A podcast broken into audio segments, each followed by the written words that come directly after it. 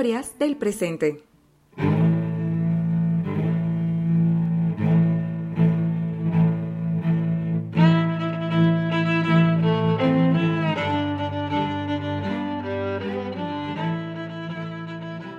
Una producción del Centro de Investigación en Estudios Políticos de la Universidad de Costa Rica, CIEP.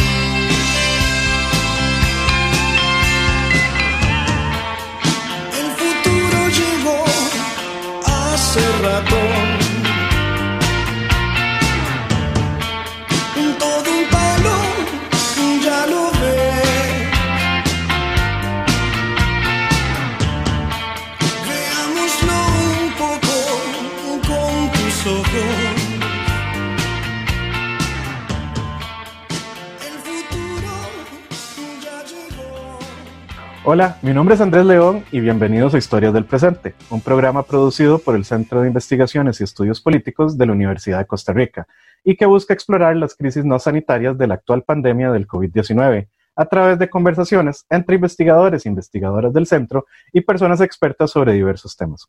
Hoy nos acompaña Inés Nercesian, Inés es doctora en Ciencias Sociales por la Facultad de Ciencias Sociales de la Universidad de Buenos Aires. Es investigadora adjunta del Consejo Nacional de Investigaciones Científicas y Técnicas de, Argentina, CONICET, y docente en la carrera de Sociología de la Universidad de Buenos Aires.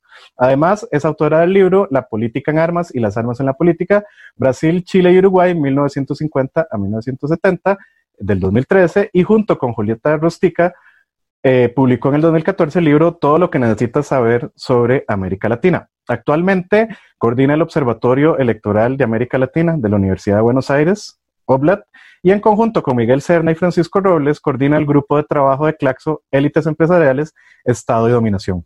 Hola Inés y bienvenida a Historias del Presente. Hola Andrés, muchas gracias por la invitación, es un placer. Eh, bueno, Inés, en el contexto actual de la pandemia del COVID-19, desde el OBLAT, ustedes están han venido realizando un monitoreo de las políticas públicas en América Latina frente al, al COVID-19. ¿Nos puedes contar un poco de qué se trata este proyecto, de dónde nace y cuál es el objetivo? Bueno, eh, como nos pasó a todos los investigadores y las investigadoras, no, no veníamos trabajando pandemia. Entonces lo que hicimos rápidamente es poner todos nuestros recursos, este, nuestros conocimientos en función de pensar en las políticas públicas que se estaban implementando en la región. Nosotros hace mucho tiempo que trabajamos desde una perspectiva de análisis comparada. Eh, con lo cual, bueno, esta pandemia que nos obliga a pensar de manera global el fenómeno y desde múltiples variables eh, tenía que ver con implementar una metodología de trabajo que nosotros ya venimos implementando sobre distintos procesos económicos, sociales y políticos para pensar la actual coyuntura latinoamericana. Y ahí llevamos adelante un conjunto de informes para, bueno, tratar de eh, brindar algunas herramientas de análisis acerca del el comportamiento de, no, necesariamente del virus, ¿no? Porque eso tiene que ver con una dimensión biomédica, pero si hay algo que nos reveló esta pandemia es que se trata de implementar estrategias novedosas para reflexionar, porque se trata de un virus cuyas variables se analizan a partir de un conjunto de dimensiones biomédicas, pero su circulación tiene que ver con la dinámica social.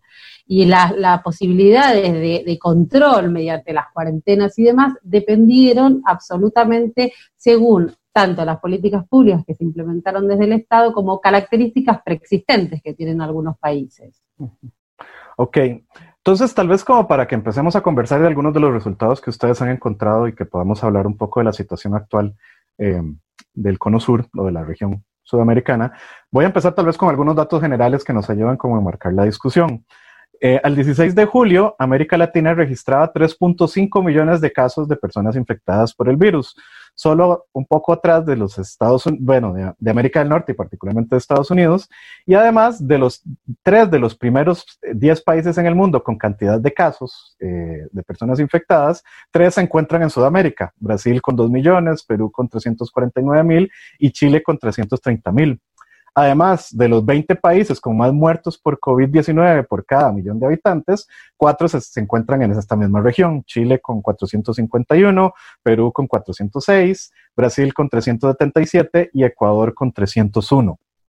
Pero esta crisis sanitaria no se da en un vacío, ¿verdad? América Latina es la región más desigual del mundo, donde según datos del 2016 de la CEPAL y Oxfam, el 10% más rico de América Latina eh, posee el 71% de la riqueza, pero solo tributa un 5.4% de su renta, a lo que habría que sumarle pérdidas en recaudación que se calculan entre el 27 y el 65%, y según estimaciones de la CEPAL, también para ese 2016, hay una evasión de impuestos personales y corporativos de alrededor de 340 mil millones de dólares, es decir, eh, como un 6% del PIB regional. Entonces, tenemos la crisis por un lado sanitaria, por otro lado tenemos esta crisis de desigualdad.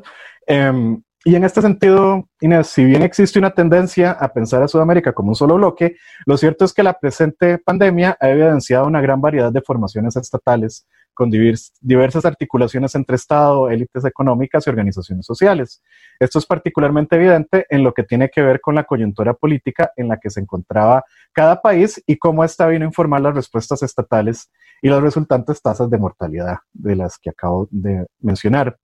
Del negacionismo de Bolsonaro en Brasil, pasando por la transición de toques de queda debido a las protestas sociales a finales del año pasado, a las actuales cuarentenas sanitarias militarizadas en países como Colombia, Ecuador y Chile, así como a la consolidación en el poder del gobierno de facto que siguió el golpe de Estado en Bolivia en noviembre pasado y que sigue debido eh, supuestamente a la crisis sanitaria, hasta llegar a casos como Argentina, Paraguay y Uruguay, donde las tasas de mortalidad son significativamente más bajas y lo que parece, por lo menos desde afuera, es que han tenido acercamientos más inclusivos al tratamiento de la pandemia.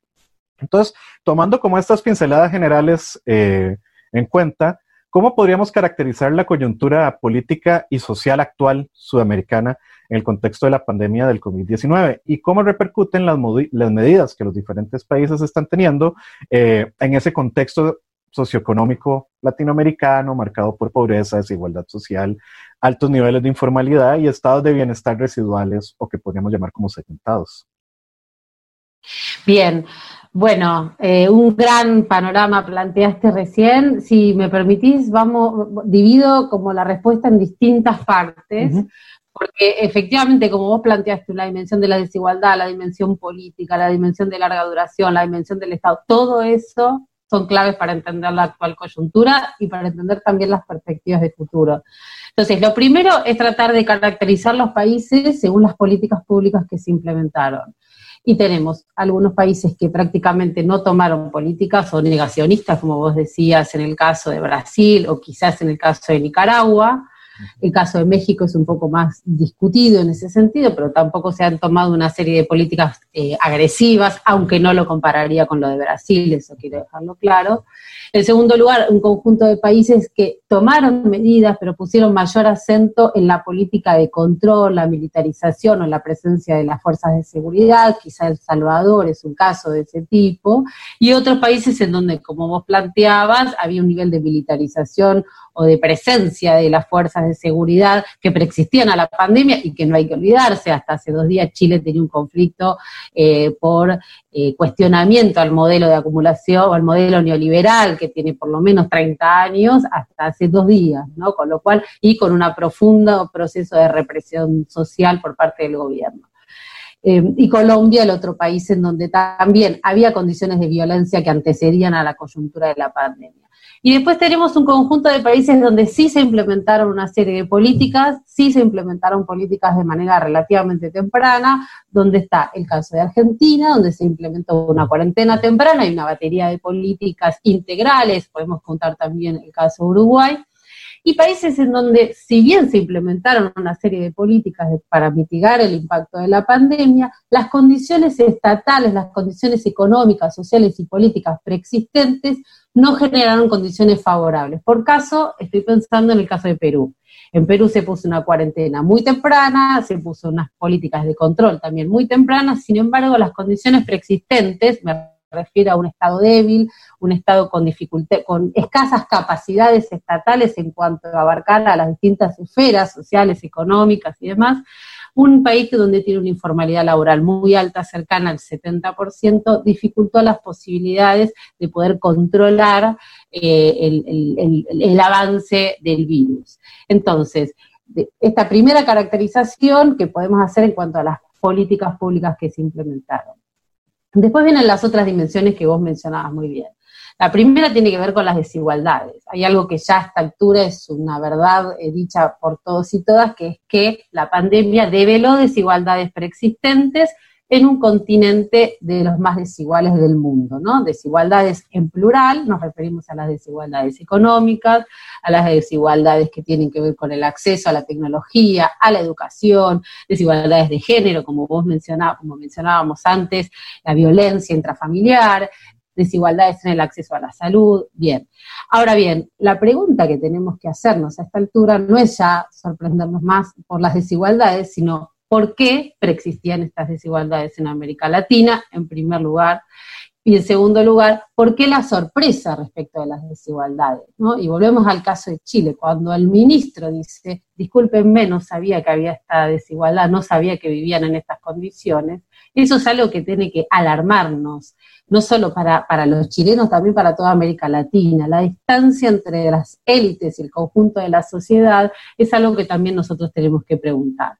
Entonces, el modo en que formulemos las preguntas respecto de la coyuntura actual de América Latina construirá las bases para construir la perspectiva de futuro. Por eso decíamos, ¿por qué las desigualdades en América Latina? Ya sabemos que desigualdades, ¿por qué las desigualdades en América Latina? ¿Por qué la sorpresa? Porque eso nos va a reponer eh, sobre otra dimensión que tiene que ver con la dimensión política, que vos también hacías eh, mención eh, en la introducción pensar por qué las élites se sorprenden es pensar la trama de la política en América Latina en América Latina, o al menos en toda la región del cono sur, eh, el mapa político, si bien hacemos una, línea de tiempo un poco más atrás, el siglo XXI nos encontró con una serie de conjuntos de países de signo progresista, post-neoliberal, como lo denominaron, estoy pensando en el caso de Venezuela, con Chávez, el gobierno de Kirchner en Argentina, el gobierno del PT en Brasil, Correa en, en Ecuador, Evo Morales en Bolivia, habían implementado un conjunto de políticas progresivas, expansivas, un Estado presente con ampliación de derechos,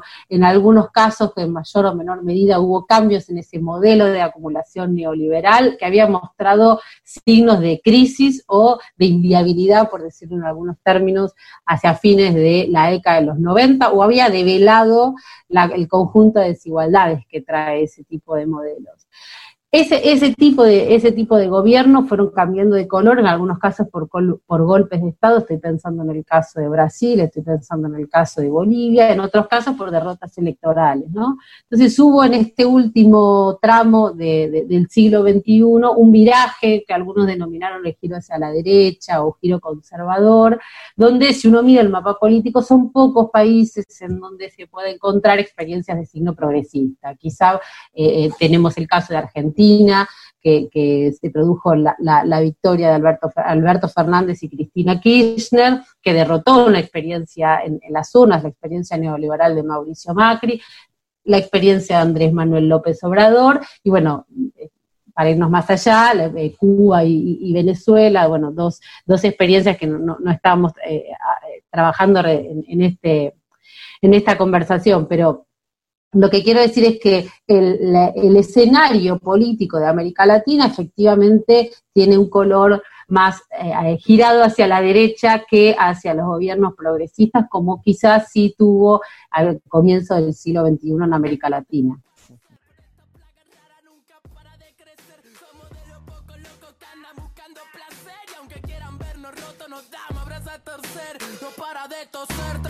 Trabajando 12 horas, cobra dos monedas al mes para mantener cuatro personas. Y no hable de meritocracia, me da gracia, no me jodas que sin oportunidades esa mierda no funciona. Y no, no hace falta gente que labure más, hace falta que con menos se pueda vivir en paz, mándale no te perdas, acordate dónde estás, fíjate siempre de qué lado de la mecha te encontrás. Dice what esto pega como coca, la gente baila loca, el cuello se disloca, la droga en los dedos borracha de boca en boca. Sentí como te choca esa vaina, subió la nota. Salta como una pulga, empezó la purga. Largo todo fresco como un purga, ni quedé. Otra vez con sed, entre fiebres y migraña. Vuelvo a soñar con un viejo en el medio de una montaña. Me miró y me dijo: De la vida nadie se salva. Y eso de la juventud es solo una actitud del alma. Que virtud extraña, ahora me quema las entrañas. Mi mejor conversación la tuve ayer con una son 4 y 20 y estamos de la cabeza con simpleza. Birra barata y mala en lata, mala planta santa esa. La que calma el cuerpo y te lo desestresa. El jude está de fiesta, el culo se te tensa. Entiendo que te molesta, la empatía te cuesta. Y ahora gritamos y cantamos nueve de protesta porque preguntamos bien y nadie nos dio una respuesta. Se creen dueños, salgan del medio. La. Nos parecería como que este vínculo que habría entre las políticas de respuesta a, a la pandemia y la desigualdad, eh, pues tiene que ver un poco en esa parte que tiene que ver con lo de las élites, pero tal vez el otro elemento que podríamos incluir también es un poco la relación que tiene que ver con militarización del Estado, ¿no? O sea, por un lado, acción de las élites económicas con respecto a temas de distribución, pero también el otro día como el nivel de militarización eh, que tiene cada país. En ese sentido, como ¿Qué nos ha mostrado esta pandemia? ¿Qué nos viene a mostrar en términos de ese tipo de relaciones más entre lo que tiene que ver con fuerzas militares y poderes civiles, si quieres verlo como en, como en esos términos? Sí, eh, absolutamente. La, la dinámica, la, la, pandemia ha develado, mientras no exista una cura inmediata, eh, la única respuesta es una, una, el confinamiento, la cuarentena, políticas eh, que vayan en ese sentido. Ese tipo de políticas necesariamente demanda una suerte de control estatal.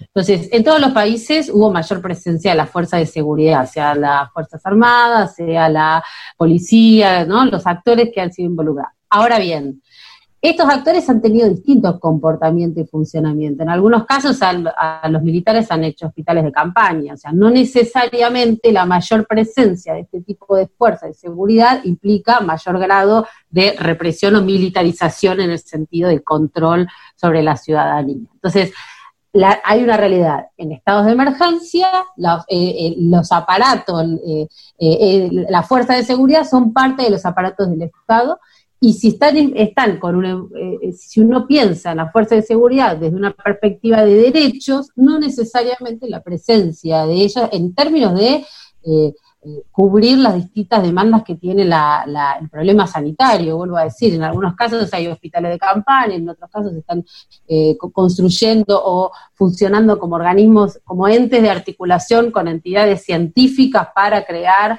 eh, respiradores o crear instrumentos científico-tecnológicos que contribuyan para, para resolver el, o, o, ser el soporte de la extensión sanitaria. Entonces, ese es una, una, una, un modo de, eh, de, de, comportamiento de esta fuerza de seguridad. Pero después hay en otros países en donde, como decíamos recién, donde falta la perspectiva de derecho, derecho a la vida, derecho a la ciudad, de, de derechos amplios de la ciudadanía, derecho a la salud, prima la coerción y la violencia, la violencia política por parte de las fuerzas de seguridad. En algunos casos tiene, está más acotado a la cuestión de la pandemia, en otros, como decíamos recién, es algo que, que preexistía. Vuelvo con el caso de Chile, y vuelvo con el caso de Colombia, ¿no? Son dos, dos, casos en donde, bueno, Colombia el problema de la violencia es un fenómeno histórico y en Chile eh, particularmente a partir de los conflictos que surgieron hace eh, en el año pasado y a comienzos de este año, vuelvo a decir lo mismo, ¿no? Hace un minuto estaba Chile discutiendo eh, la nueva, la reforma, la reforma de la Constitución, recordemos, ¿no? La Constitución de, de Pinochet o la constitución que se aprobó en el contexto de la dictadura militar, con un proceso de represión furibundo que tuvo denuncias de, distintos organismos de derechos humanos internacionales. Pinera tuvo, había tenido que cambiar prácticamente todo su gabinete, un gabinete con una fuerte impronta represiva. Ese era el escenario que antecedió a la, a, la pandemia, ¿no? Entonces, en estos casos, obviamente que se ha recrudecido. Y, y otro de los riesgos tiene que ver con los sectores más vulnerables, que también ocurren en estos países, en Chile, en Perú, las comunidades indígenas, ¿no? Ahí sobre los sectores que son aquellos que tienen, no es que no tengan, su voz resuena menos para la sociedad blanca, la sociedad occidental blanca, eh, bueno, es mucho más preocupante eh, el accionar de las fuerzas de seguridad. En casi todos los, no todo, pero en casi todos los países hay alguna política destinada a la denuncia de los casos de abusos uh -huh. eh, y demás, que son en general una línea de teléfono o alguna línea de teléfono para que la sociedad pueda hacer alguna denuncia. El problema de esto siempre, como toda política pública, es la implementación, en qué medida está funcionando la línea de teléfono, la implementación y la respuesta, porque tener una línea de teléfono que nadie conoce o no hay una práctica ciudadana de denuncia o hay una idea de, bueno, siempre hay violencia, ¿para qué voy a denunciar? Tengo una línea de teléfono y no resuelve, no resuelve la cuestión. Entonces, efectivamente, vuelvo a decir, frente al escenario crítico, las fuerzas de seguridad en prácticamente todos los países han eh, activado su accionar en distintas áreas. Ahora, la pregunta, no necesariamente ese accionar de la fuerza de seguridad tiene que ser de carácter represivo, y bueno, y ahí depende de, lo que ocurre en cada uno de los países.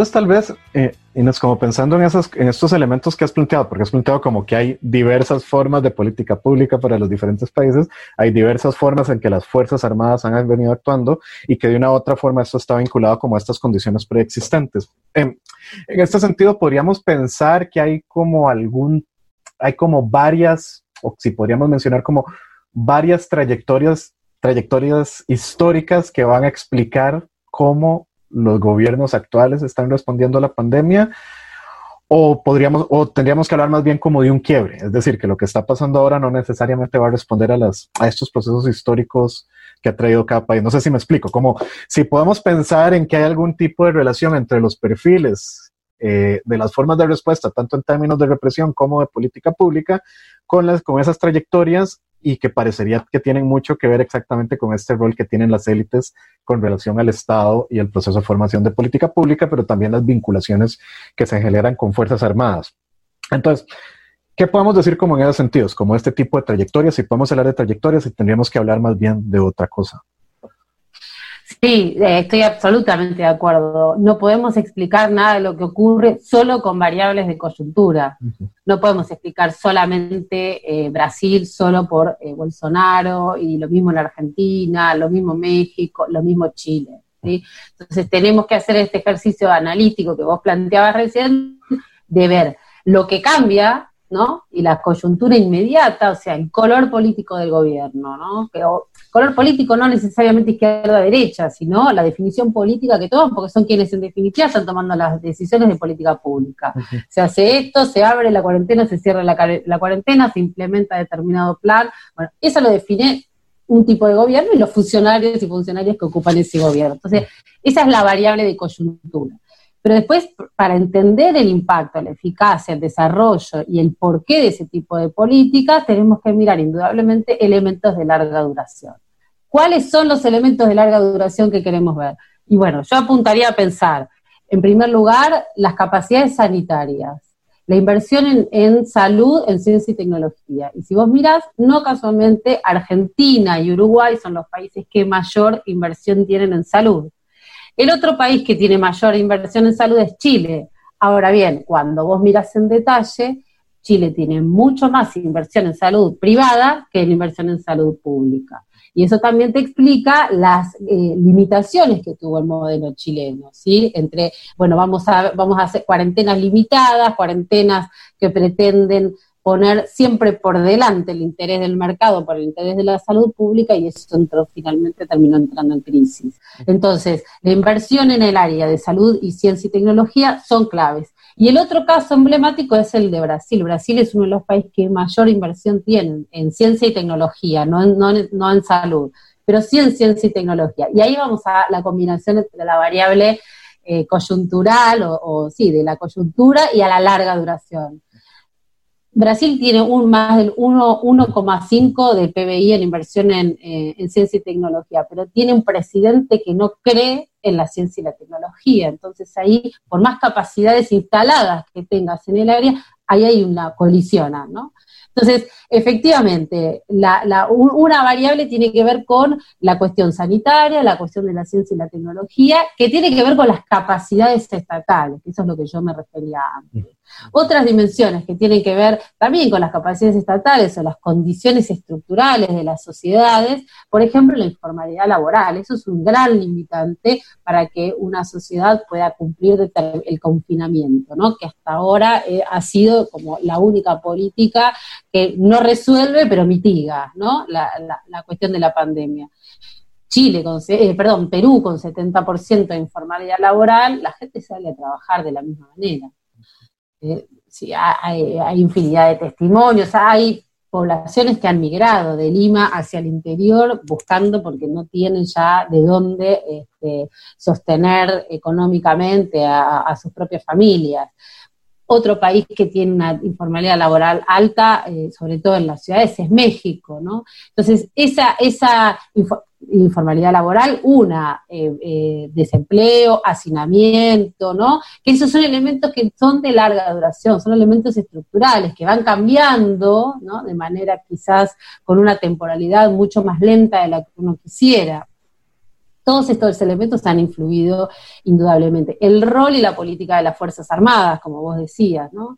Esta idea de, bueno, unas Fuerzas Armadas con perspectiva de derecho, con una perspectiva de cuidado de la ciudadanía, o unas Fuerzas Armadas formadas o entrenadas o con una perspectiva de control social o punitivo. Son dos enfoques que uno, y muchos más, ¿no? Pero digo, para ser un poco esquemático, ¿no? La perspectiva del rol de las Fuerzas Armadas en las distintas sociedades o los cambios que se implementaron por lo menos desde la transición democrática a esta parte. Em, esas son eh, algunas claves para pensar la larga duración y obviamente también la dimensión social y económica, que era lo, que habíamos pensado, que, que habíamos hablado antes, eh, el conjunto de estos elementos permiten pensar el, derrotero o la coyuntura actual. Ok, entonces tal vez como para, para ir cerrando, que pensáramos a partir de esta coyuntura y de estas trayectorias históricas de las que venimos conversando, como qué podríamos imaginarnos un poco a futuro, más allá de que no tenemos una bola de cristal que nos diga cuándo va a aparecer o no la, la cura o si va a haber cura o si va a aparecer después de esto otra pandemia. Eh, lo cierto es que pase lo que pase, toda la región está sumida o va sumida o directamente hacia una crisis económica bastante significativa. Y lo que apuntan la mayoría de los estudios es que en términos generales la mayoría de los gobiernos y las élites económicas parecen estar más inclinadas a resolver esta crisis a través de la austeridad y la deuda y de los apoyos estatales hacia el sector empresarial que en lugar de cualquier otro tipo de alternativa de política económica que pueda ser, no sé, que se le pueda llamar más progresista como puede ser mayores impuestos o lo que puede ser nacionalización, etcétera, entonces, ¿cuáles podrían ser algunas posibles perspectivas sociales y económicas a partir de lo que venimos viendo si se siguen implementando y se profundizan este tipo de políticas de austeridad eh, tan agresivas para intentar atender a la crisis económica en la región? Bueno, esa es la gran pregunta. Em, como vos decías en la introducción, América Latina, el mundo en realidad va a tener un cimbronazo económico innegable. Las economías, bueno, la CEPAL pronosticó un, parate del 5%, el, el, Banco Mundial, el Fondo, hasta, hasta el Fondo Monetario Internacional ya indicaron que los países, que va a ser más aguda la crisis en los países que tienen deuda, que dependen de, economías este, financiarizadas, bueno, que es eh, efectivamente lo que ocurre en América Latina. Es difícil pronosticar qué es lo que va a pasar. Em, lo que uno puede aventurar, vamos a partir de lo, que podemos observar. Hay países en donde ya han planteado políticas de ajuste explícitamente. Chile, Brasil, el ministro de Economía avanzó en una política de ajuste, de privatización y, el, modelo neoliberal clásico. En, Ecuador también se están implementando políticas que apuntan en ese sentido. Difícilmente América Latina, nosotros tenemos una experiencia ya eh, de años de, aplicación de un modelo neoliberal y nunca ha dado buenos resultados. Hay países en donde hay un neoliberalismo que persiste por lo menos 30, 40 años de modelo neoliberal y los resultados han sido malos. Em, volviendo a lo que pensábamos, esto de la larga duración, ¿no? Chile estaba discutiendo hace poco eh, esa frase que decían quienes hacían la protesta, no son eh, respecto del boleto, eh, se referían a, estamos discutiendo 30 años, ¿no? México también tiene sobre sí mismo, ¿no? Tiene sobre Andrés Manuel López Obrador, carga sobre su gobierno 30, 40 años de modelo neoliberal. Esa con Perú, otro tanto, ¿no? Esa continuidad neoliberal ha sido dramática para la historia latinoamericana. En otros países se han dado disputas respecto de la posibilidad de transformar el modelo, ¿no? En Argentina es, es una...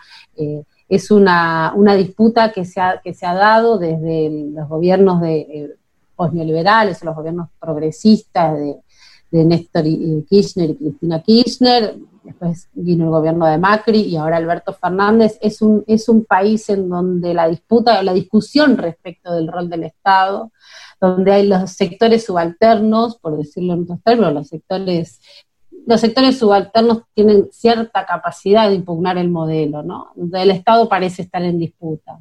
En Brasil parece otro tanto, de hecho Dilma fue destituida por un golpe de Estado. ¿no? Bolivia es otro país en donde eh, Evo Morales fue destituido por un golpe de Estado, donde también hay una disputa este, feroz, se está discutiendo si va a haber o no elecciones, porque la probabilidad cierta de que haya elecciones es que el gobierno de facto pierda y vuelva a ganar el más, con lo cual, bueno, hay países en donde la discusión respecto del modelo de acumulación, del modelo de Estado, está presente. Hay otros en donde hay una continuidad neoliberal. Esa continuidad neoliberal no ha dado buenos resultados en ninguno de los países. Entonces, lo primero que tenemos que discutir, nosotros discutimos élites, hablamos de los impuestos, ah, es el modelo económico que tenemos que dar. O sea, ninguna discusión sobre las élites, ninguna discusión sobre la captura del Estado la podemos dar separada del modelo de acumulación económica. ¿Hacia dónde vamos a ir hacia América Latina? Y como vos bien decías, el desafío y la obligación moral que tenemos los investigadores, los que nos ocupamos de las ciencias sociales y demás, es no discutir más el problema de los pobres, la pobreza y, seguir caracterizando la pobreza, ¿no? Seguramente vamos a encontrar los pobres nuevos, la nueva generación de pobres, los pobres de la pandemia, cuando en realidad el problema de América Latina no es la pobreza, el problema de América Latina es la desigualdad. América Latina es una de las regiones más ricas en términos de recursos de recursos naturales, recursos humanos, recursos, recursos. Recursos no faltan en América Latina. Lo que hay que discutir es la concentración del ingreso, lo que hay que discutir es la desigualdad. Entonces, lo que yo vislumbro como problema y como desafío es que no legitimemos un discurso como ocurrió en la década de los 90, donde discutíamos los pobres, discutíamos la pobreza y no la desigualdad. Bueno, el desafío que tenemos, me parece, de cara hacia el futuro, al menos en lo que a nosotros nos toca, es poner sobre la mesa la verdadera discusión, que no es construir un catálogo de pobres, sino pensar la desigualdad y pensar sobre todo lo que decíamos antes, la, la estrategia política para discutir esa desigualdad, porque para implementar una, reforma eh, tributaria, para implementar un impuesto a la riqueza, no alcanza con de, eh, esbozarlo y decirlo en, en, una palestra. También hay que construir las condiciones para que esa política se pueda llegar a implementar. Y tenemos que pensar la dimensión política también. Tenemos, por eso es importante eh, esta, esta, esta, reflexión que estábamos haciendo un poco de articular la dimensión tanto económica, sanitaria, con la dimensión política, porque la trama de la política, la correlación de fuerzas, es lo que va a permitir que podamos avanzar en una, en una reforma eh, tributaria, en una reforma que apunte al corazón de las desigualdades. En un programa anterior, uno de los invitados decía que él prefería dejar el pesimismo para mejores tiempos. Entonces, si intentáramos hacer ese mismo ejercicio en este momento y como para ir cerrando nuestra conversación, eh, ¿Es posible en este momento imaginarse en América Latina escenarios distintos a este que parece ir hacia la austeridad? Y si es así, ¿dónde vemos ejemplos o experiencias que tal vez apuntan como en esa dirección y que tal vez nos podrían dar algo de esperanza en medio de este momento tan oscuro?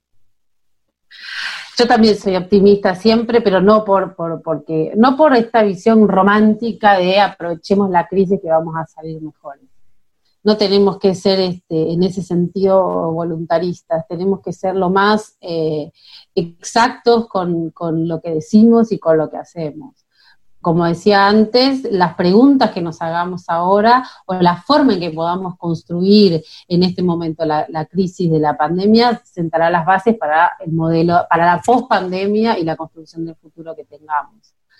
Yo tengo, eh, eh, eh, tengo expectativas en eh, en primer lugar, la solidaridad latinoamericana. América Latina, si hay algo que tiene, es una solidaridad desde abajo, no solo desde arriba, en algunos momentos de la historia, como decíamos recién, cuando se construyeron estos organismos que hoy lamentamos mucho, como la UNASUR, la CELAC, eh, que fueron organismos que permitían consolidar una unidad latinoamericana. No, no habrá modo de salir de ningún tipo de crisis si no se piensa en términos de integración latinoamericana. Entonces, esa es la, esa es la Y la integración latinoamericana no depende solamente de la construcción política, de las élites políticas o de los estados. Depende de ellos, pero también depende de lo que construyan las sociedades, como decimos los ciencias sociales, por abajo. ¿no? Entonces, me parece que el optimismo tiene que, tiene, que, tiene que pensarse también de la red de solidaridades que se pueda construir. en algunos países tendremos la ventaja de tener gobiernos progresistas que puedan acompañar, fomentar, eh, a quienes también hay que decirles y marcarles el norte cuando haya que hacerlo. Eh, en otros países no, pero insisto en que la construcción de las eh, solidaridades latinoamericanas, la integración regional como una forma de, de pensar perspectivas hacia futuro, un futuro que apunte, como decíamos, como decía recién, que no pretenda cambiar, ¿no? Porque hay algo, hay otro riesgo que, que, vamos, que imagino que, se, que, podemos encontrarnos, que las élites asustadas alguna modificación van a tener que hacer, ¿no? vuelvo a Chile, pobre Chile hoy ha sido ejemplo de todo, pero cuando la primera dama mm, se filtra ese audio, y la primera dama dice, algunos en el audio que habla con una amiga y dice, vamos a tener que perder algunos privilegios. Las élites saben que van a tener que perder algunos privilegios. Amiga, yo creo que lo más importante es tratar de nosotros mantener la cabeza fría, no seguir calentándonos porque lo que viene es muy, muy, muy grave. De adelantar el toque queda porque se supo que la, la estrategia es romper toda la cadena de abastecimiento de alimentos, incluso algunas zonas del agua, las farmacias, intentaron quemar un hospital e intentaron tomarse el aeropuerto. estamos absolutamente sobrepasado, es como una invasión extranjera, alienígena, no sé cómo se dice, y no tenemos las herramientas para combatirla. Por favor, mantengamos nosotros la calma, llamemos a la gente buena voluntad, aprovechen de racionar, de ration, ¿cómo se dice? racionar la comida, eh, no, y vamos a tener que disminuir nuestros privilegios y compartir con los demás. Entonces hay que estar atentos para que las élites, las élites cuando se asustan algún privilegio están dispuestos a entregar para perpetuar el esquema de desigualdades. Entonces, eso es lo que nosotros tenemos que tener en, cuenta y que es uno de los de los desafíos y preguntas que tenemos que, bueno, que, instalarnos de cara hacia el futuro.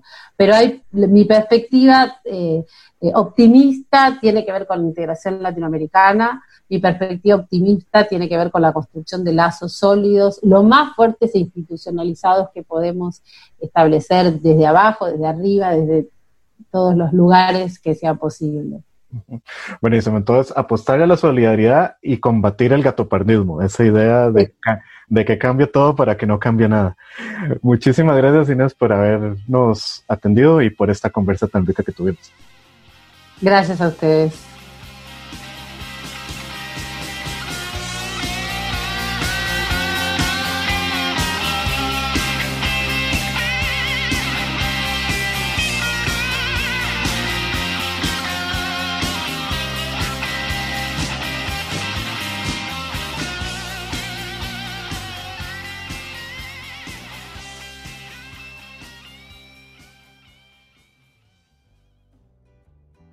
Producción del Centro de Investigación en Estudios Políticos de la Universidad de Costa Rica, CIEP. Dirección Andrés León y Alonso Ramírez. Producción y guion Fátima Ruiz y Stephanie Jiménez. Locución y edición Diana Bokenford. Diseño Juan Carlos Gómez y redes sociales Paulina Cerdas.